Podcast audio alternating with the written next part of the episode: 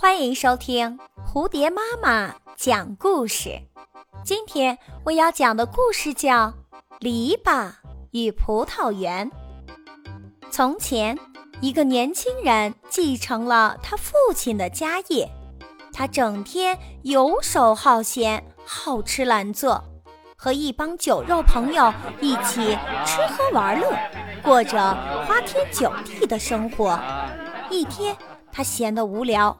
就到父亲留给他的葡萄园里来游玩，看见葡萄园里的葡萄个个又大又圆，非常高兴。可愚蠢的他怎么也弄不明白，父亲为什么用这些难看的篱笆将园子围了起来。篱笆在这里简直是大煞风景，况且又结不出一颗葡萄，留着它们有什么用呢？于是他下令砍掉了所有的篱笆。篱笆砍掉以后，人和野兽都能随意出入葡萄园，小孩和大人都来偷摘葡萄，因为不是自己的，就丝毫不爱惜。各种野兽也进来吃树上的葡萄、茎叶和藤蔓。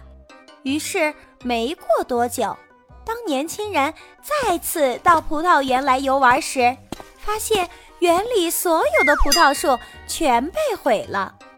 见此情景，年轻人后悔莫及。这时他才恍然大悟：虽然篱笆结不出一颗葡萄，但它们能保护葡萄园，使园子免遭践踏。这个故事告诉我们要珍惜和保护前辈留给我们的遗产，不要随意破坏。这样才能物尽其用。本集播讲完毕，欢迎订阅专辑。